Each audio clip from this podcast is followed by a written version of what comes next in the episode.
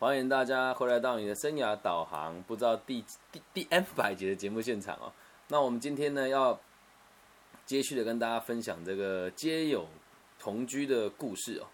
那接下来的这个每天的直播里面，我可能都会有一集会讲我的人生故事给大家听。然后大家如果想要听什么，我都会尽可能去分享。那我们这个人生小剧场呢，已经到了这个第六集了。如果大家对我人生有兴趣的话呢，也可以到那个。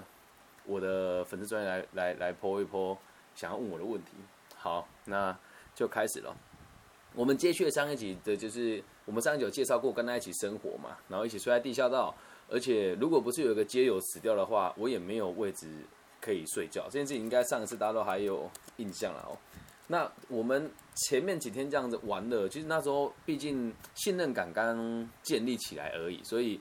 彼此并没有太多的互动，就是吃饭呢，他会叫我啦，然后那个，比如说那个哪一天晚上他说下雨，哪个位置会积水啦，他会告诉我嘛。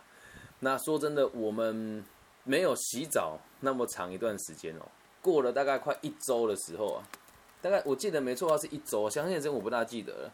他突然跟我讲说，我们去洗澡好不好？哎，还记得老师讲的游戏规则吗？我们老师说他做什么你就做什么。对，然后不能花钱，然后洗澡就跟他一起去洗澡啦。那你知道我们去哪里洗澡吗？我们住在那个东海大学跟龙总医院的那个连通的那个地下道。猜猜我们去哪里洗澡？真的很有趣。如果你有去过东海大学，你就会知道，东海大学这个地方的男生宿舍是完全没有围墙的。很讽刺的是。我就回到我的寝室旁边的厕所洗澡，对，我就回到我的寝室旁边的厕所洗澡，酷吧？我到现在觉得很妙。他带我去洗澡的地方是我平常住宿舍会洗澡的地方，然后没有沐浴乳啊，也没有毛巾啊，怎么办呢？偷，真的是偷。我们一起去的时候，就因为很多男生洗完澡，或者是有些人他在那个。澡盆有没有洗完之后他放旁边了，然后我们就看到进去的时候，就隔壁隔壁寝有个人拿着那个他的脸盆没有收进去，里面有沐浴露，我们就拿来洗。这个街友大哥很酷哦，他洗的时候他不用毛巾，然后我就说我想要用毛巾怎么办？他说就只能拿一条啊。然后我们就哎先说好这是不良示范，然后我们就去洗澡。他他他不拿毛巾，我觉得没问题嘛。那我拿人家毛巾之后，我们就去洗澡，一人一间。然后洗完澡出来之后，你知道叫我做什么事吗？他说：“你等一下把毛巾洗干净。”我说：“我都偷他毛巾要洗干净。”他说：“你得晾回去还人家，因为我们是从栏杆上面拿下来的嘛。”他说：“如果你今天拿的是抹布，你就可以把它丢掉；但你拿的是人家栏杆上的东西，拿完要还要还人家的。”我说：“这想法也太妙了吧！”那时候身体真的还是有点味道，因为你那么多天没有洗澡，特别是那个贴身衣物的裤子，那一脱下来，那味道真是堪称经典。真的都没有洗澡，感觉很很神奇的哦。哎，不过最后又可以提提到一个点了。那你知道我们上厕所的时候拿什么拿什么当拿什么擦屁股吗？很多街友上完厕所是不擦屁股的。嗯，但是呢，这位大哥口袋里面永远都有一包卫生纸。我不知道他从哪里来，他永远都有一包卫生纸。所以，我我我自己也是有擦屁股，真的一个礼拜没有洗澡那种感觉很妙。然后出来之后，他还叫我把那个毛巾洗干净晾回去哦。然后我看到他干嘛，你知道吗？他把那罐沐浴乳啊。外面的那个湿的地方，拿卫生纸把它擦干净。我说：“那这样子算不算是偷啊？”他跟我讲说，他跟我讲这句话，我就很有道理。他说：“你们这些大学生哦，浪费的哦，都比我拿的还要多很多啦。”他说：“我在这边住这个将近十年了，这个永远没有很少看到沐浴是用完才被丢掉。”他说：“都是一罐剩下很少，然后丢那边丢很久。”啊！你们这边在这里读书，哪一个不是一年十几万台币啊？我都可以在这边过好几年嘞。然后我就在问他啊，那你有读过大学吗？他就没有说话了。我们就默默一起从侧门口走出去。有趣了，我们进去的时候是从正门口走，但是不是让警卫看得到正门口。他这他他其实观察能力很好。我们会从旁边的一个楼梯，就是警卫看不到你的地方。然后出来之后，我们是从侧门出去的。我问他为什么要走这边，他说这里风比较大，不用吹头发。他把当地运用的非常好。然后我一边走就一边想哦，就是他这个人虽然都没有刻意的去表达一些什么，可是他的每一个言行举止当中都是充满智慧的，哦而且那种说不出来感觉是他不用特别说出什么，就是默默融入这个社会，而且在不会影响到每一个人的状况之下去融入这个社会，这一点让我当时有很大的震惊。我一直以为基友就躺在地上什么都不用干，其实没有，你要学着生存下去嘛。然后有一天哦，他突然问我说：“哎，年轻人，你要不要放风筝？下午哦，通常下午都是业绩最好的时候，但那一天是礼拜，我忘记礼拜几下午，反正就没什么人了。我们两个就步行走了将近一个小时的时间。”对，就一老一少两个人走了一个小时的时间到那个大肚山上面的一个废弃的营地，我不知道大家有没有去过，就是 都会公园再上去一点点，会有一大堆凤梨田嘛，现在已经没在种，然后里面就有个军营，我们就在那个军里面找到一个小小的空间，里面有一大堆玩具。其实你看到之后，就那那个场面有点诡异了，就是一个小小的角落，就是一个废弃的建筑那个小小的角，然后有那个头断掉的芭比娃娃啦，然后。陀螺啦，风筝啊，什么什么什么什么这样，然后我们就拿了拿了风筝出来，然后我就问他，我说这个东西是谁的？然后大家还记不记得那个在上一集提到那个死掉的街友？对他的名字叫阿青，对阿青，就是怎么翻译我不知道，就是阿青了哦。他说是阿青留下来的啊，然后他说这个是阿青留下来的，死了之后呢，我觉得这是唯一会记得他的东西。我这句话很有哲理哦，唯一会记得他的东西哦，所以代表什么？没有人会记得他。那我看他在拿这个东西，他他对他没有那种 怜悯跟悲伤，完全没有，他就笑笑拿出来，然后我们就去放风筝。那个时候，我跟他两两个人哦，拿那个风筝，然后在那个凤梨田里面这样放的时候，我突然有种很奇怪的感觉，是他对于这个人的离开，他也没有特别的感受，但是他确实是很很在意他这个，而且你要知道，他知道他所有的。资产在这里哦，代表他跟他关系是匪浅。可是他在他死掉之后，这个跟我一起在接友大哥跟这个阿青，他完全没有那种伤感的感觉。我们就那边放风筝放了一个下午，然后那个下午我们都没什么说话，就是傻傻的看着天空，然后一直笑。他后来突然下大雨了，我们就下下山，然后下山之后他就他突然问我说：“你要不要喝饮料？”他真的这样问我，我说：“我的天哪，街友还有饮料可以喝的。”然后我就说。我就印象中，哎，那要去哪里喝不用钱的吗？我就说啊，可是我们没有钱呢。然后他他就他就说哦，没有关系啦。然后他就从他口袋拿出一张，不是一张，是一叠一百块。他口袋里有一叠一百块，真的是一叠哦，就用树树用那个橡皮筋捆的这样一叠一百块。然后我就靠，原来他那么那么有有钱哦，而且这一次是我们要去吃东西的时候是用自己的钱哦。然后我们两个也好好的排队，当时好像是。买那个西屯路上有一间饮料店是十，就是没有很有名。然后我们两个在排排排排买，一人一杯，忘忘记喝什么了。然后在那边喝的时候，我就问他说：“那你怎么还有那么多钱？”然后他就跟我讲说：“其实哦，我们不是没有钱。”我说：“那我平常不不花。”啊。”他说：“你你你只，他就跟我讲，你仔细观察这些地方哦，这些人呢，就算施舍我们一点什么，也不会怎么样啊。”他说：“这些人就算施舍我们一点什么，也不会怎么样啊。”哎，他这句话我觉得超有道理的。你说，你说这些小型摊贩啊，做生意的人啊，你说他们辛苦归辛苦了，没错了，但他们的收入也确实比一般的这个上班族来的好很多。那我我我也不觉得这是歪理啊。他说，既然大家都那么努力，然后我又不造成大家的负担，我之前也工作过啊，我这样子做有什么不对？可是他从头到尾都没有跟我提过他以前做什么，我们都没有聊过这些。事情不过那是我们一整一就是将近两周下，他第一次花钱买东西哦，而且那个老板认得他，那个老板认得他，老板也收他的钱。我说那你这样不是很尴尬吗？你买这个东西你花钱，然后你呢你跟其他的东西你却是却是直接那个让人家施舍给你的。他的回答要更有趣了，他说食物这种东西呀，食物这种东西呀，只要不要放到外坏掉都还能吃。但喝茶这种事情呢，时间过了，他倒掉那个茶就绝对不能喝了。他的逻辑很神哦，然后所以这个我们得必须得花钱买。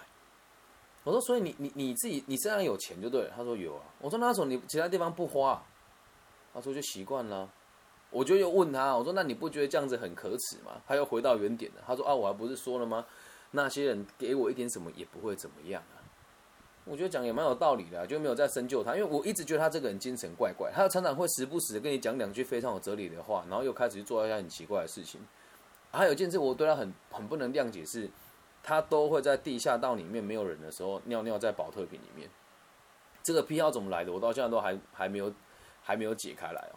然后那时候我们在那边喝喝绿茶的时候，他就他就问我说：“那你你？”他就问我了，他说：“你从什么地方来？”他这样，然后我就笑笑说：“啊，你不要问那么多，我也没有问你啊。”然后他也没有说什么。然后这中间就还有发生一些小故事，但都没有什么太大的重点。比如说我们两个躺在地上的时候，就有一群就是漂亮的高中生来参访东海大学嘛。啊，一群女学生这样走过去，他就跟我说：“哎，你喜欢哪一个？”他这样问我，我说：“我喜欢那个绑一撮的。”他跟我讲说：“年轻人才做选择，我全都要。”他是个幽默感的人哦，但他平常真的不大说话，而且他说话会带有这个闽南语了哦。然后我们就这样子混了大概两个礼拜之后，有一天他突然跟我讲说，就是也没有有一天了，就最后一天了，我没有跟他讲这最后一天哦。那一天我就在在那边看了，因为你自己坐在那边最后一天的时候，你心里面也也会舍不得。但我我也没有跟他坦白说我是来为了学分来这边流浪的，我没有跟他讲。然后我就坐在那边看他，那个下午就一直观察他，就是这个人其实长得蛮帅的。然后老实说，我觉得他看起来不像童年过得不好的人，因为整个街友圈里面，我跟他算是身体最强壮的两个人。小时候营养好，身体都会很强壮。那你看到大部分的街友四肢都很纤细。有一部分是因为小时候没有营养，但有另外一部分是因为毒品的施打。哎，不过讲到这个，有发生过一件很有很很一一次很有趣的事情，是我们在那个地下道躺的时候，有警察下来问我们事情，然后还要我们出示身份证。让我最惊奇的是，在那边有八个街友，有六个是我带身份证的哦，六个是我带身份证的。我说我这么专业，我没带哎。然后我就在那边跟那个警察先生说。因为警察先生是我爸爸的，我爸爸的部属啦。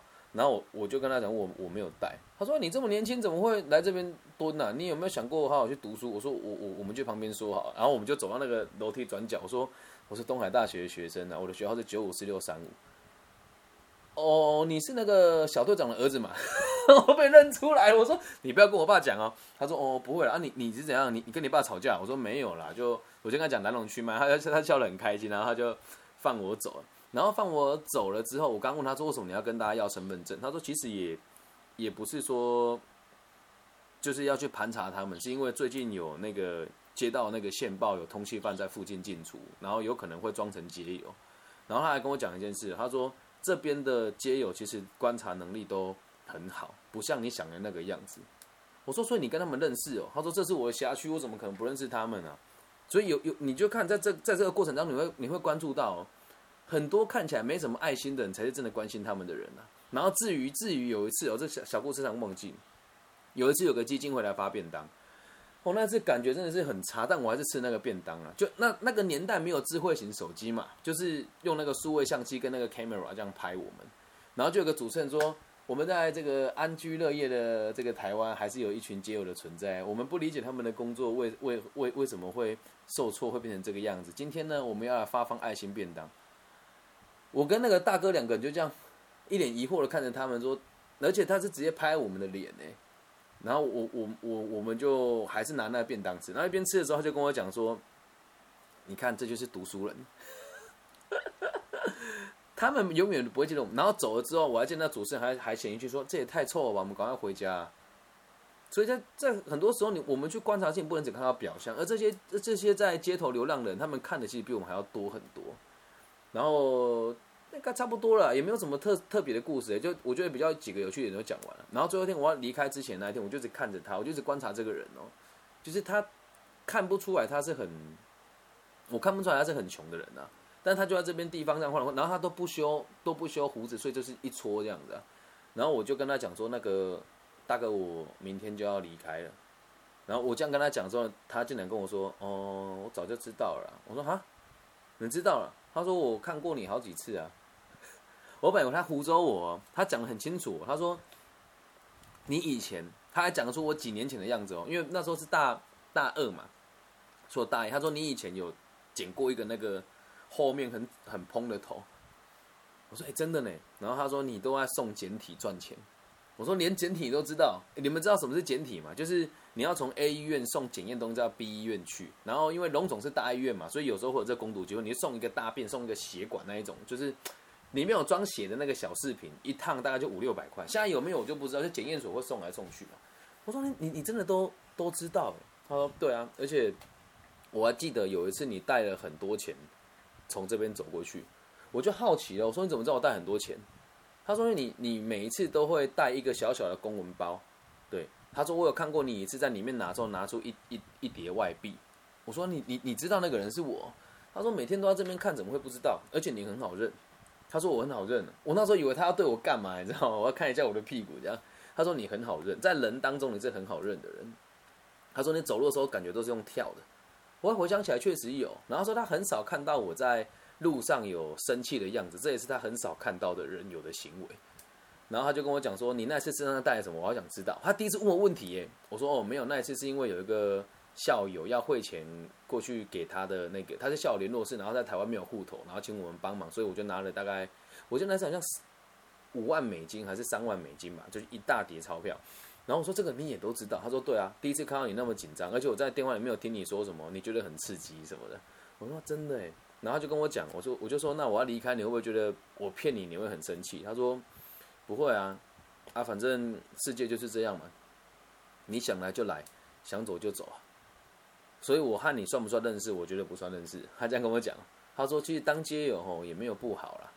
然后就他很认真问我说：“啊，你为什么会会想来？”我就老实跟他讲说：“因为要学分。”他说：“当街友也没有什么不好，但最重要的是你要当个快乐的街友。”他说：“你看那个谁谁谁，他念他念名字都不记得。你说那个那个谁谁谁是因为老婆跑了，受不了刺激才来这个地方啊？那个谁谁谁是以前在哪里？”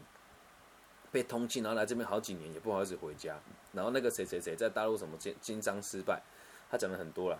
他说：“所以你回去之后好好的读书啊，你要记得一件事，人生哦就是快乐最重要。”我问他说：“你快乐吗？”他说：“我当然快乐啊，我到哪都可以睡哪。”我说：“所以你平常每天睡这边吗？”他讲最后一句话让我很感动的是，他说：“我平常不会只睡在这里。”我说：“那你怎么没有带我去其他地方睡？”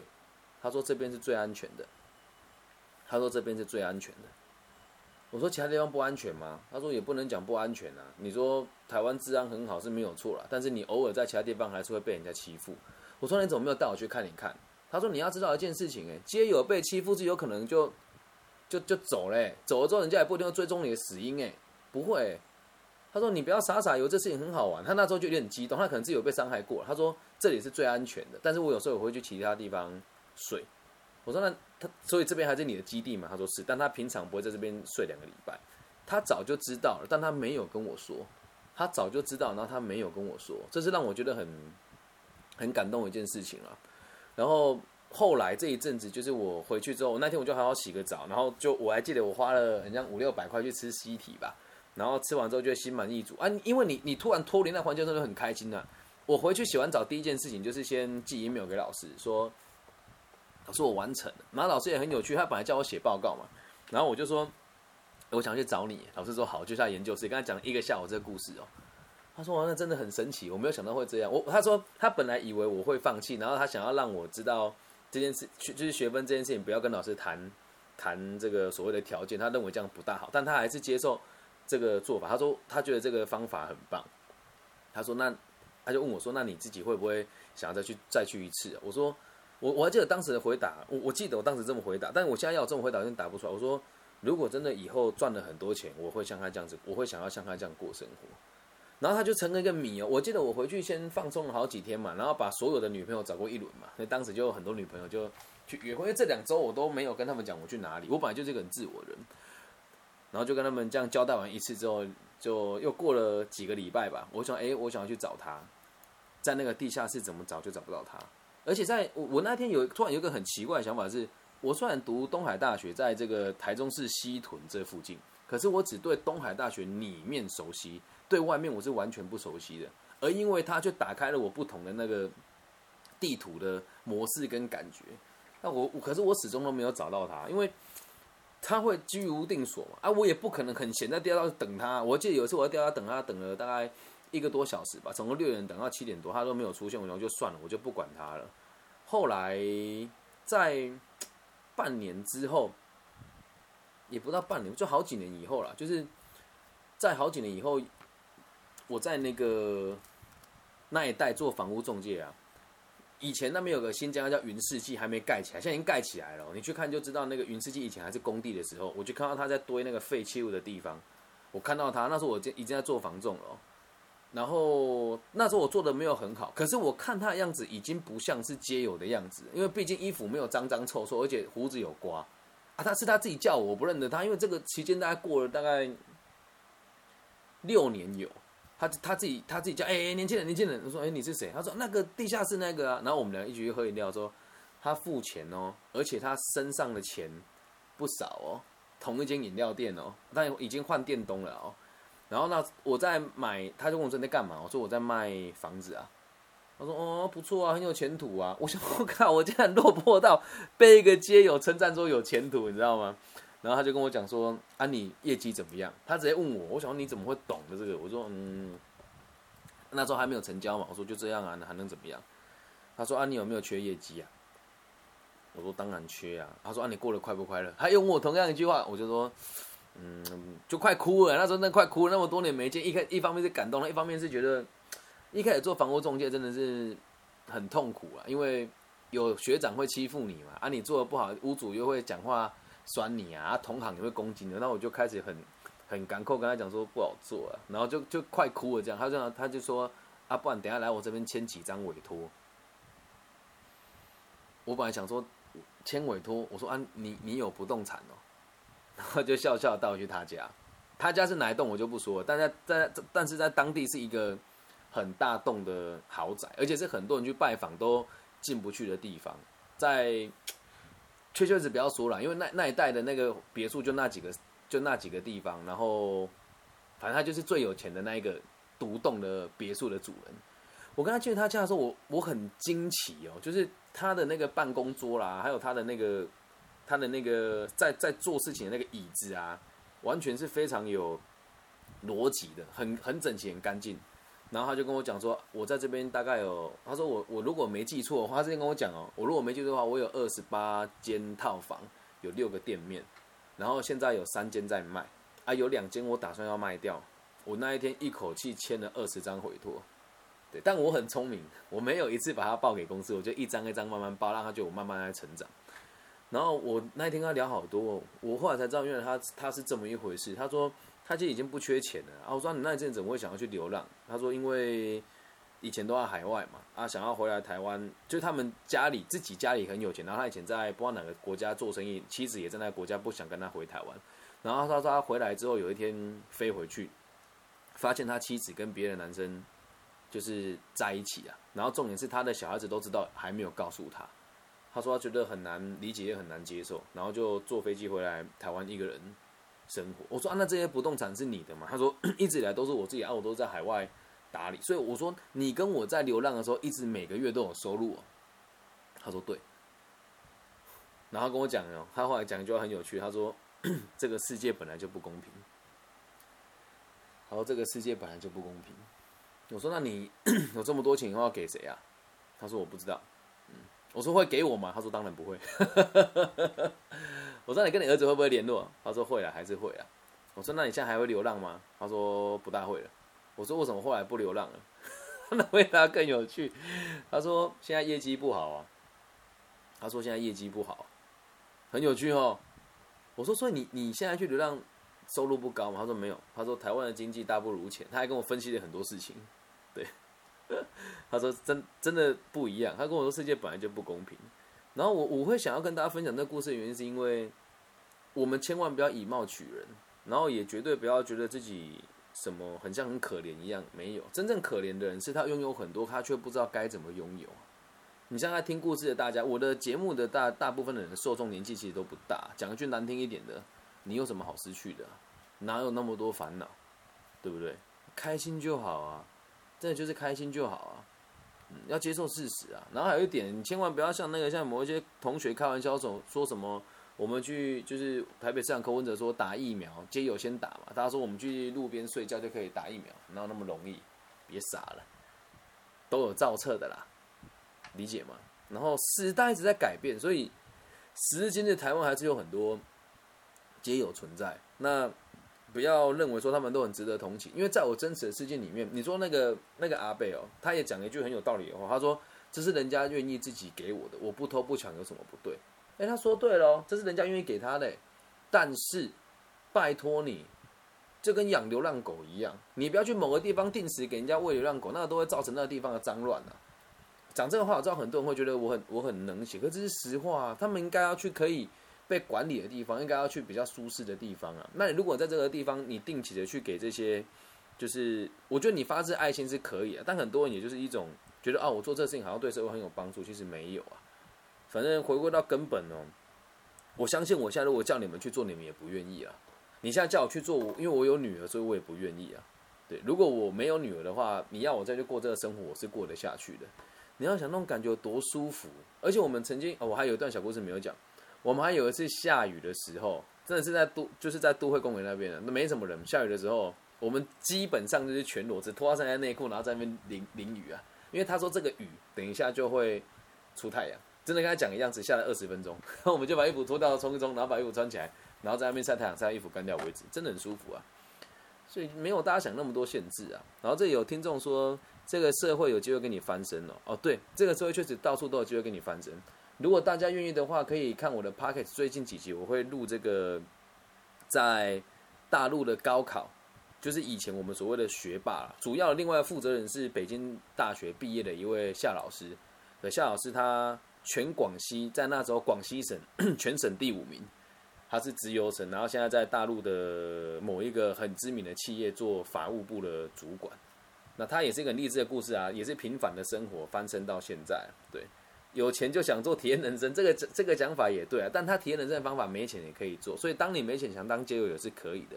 然后这个躺平族这个这个说法呢，你可以去参考我下下一集的那个，你看到我有一集会是讲那个高考一二三，在讲那个大陆的高考的一些故事，然后以这个土木工程为例子，里面我们就讲到这个词，就可以好好的讨论它。好那这个基友的故事就做个中整了，希望大家可以珍惜自己拥有的，然后永远不要看不起别人，也不要看不起自己，然后不要只看到表象。你看我当时知道他是这个大地主的时候，我就问他说：“那这一区有钱人都这样吗？”他说：“都跟我差不多啦。”我说：“所以我们平常看到那些穿金戴银的在那边开宾室，他说那个都还好而已。”啊，回到你现在生活也一样。下一节内容就有趣喽。下一节要要跟大家讲，不要什么事情都流于表象。对不要什么事情都流于表象。下一节要讲的就是这个，所以也希望大家能够多用不同的角度来理解这个世界啦。除了个体心理学之外，我也会参插了一些自己人生中的故事。昨天我做了一个噩梦，我梦到我做了一个西女郎的这个 pocket，邀请我的以前的所有的女伴跟前女友一集一集来上我的节目。我只录到第一集的时候我就惊醒了，我说这事情怎么可能发生呢？好，那以上就是今天全部的内容。大家如果喜欢的话，可以在 pocket 给我五星好评，然后。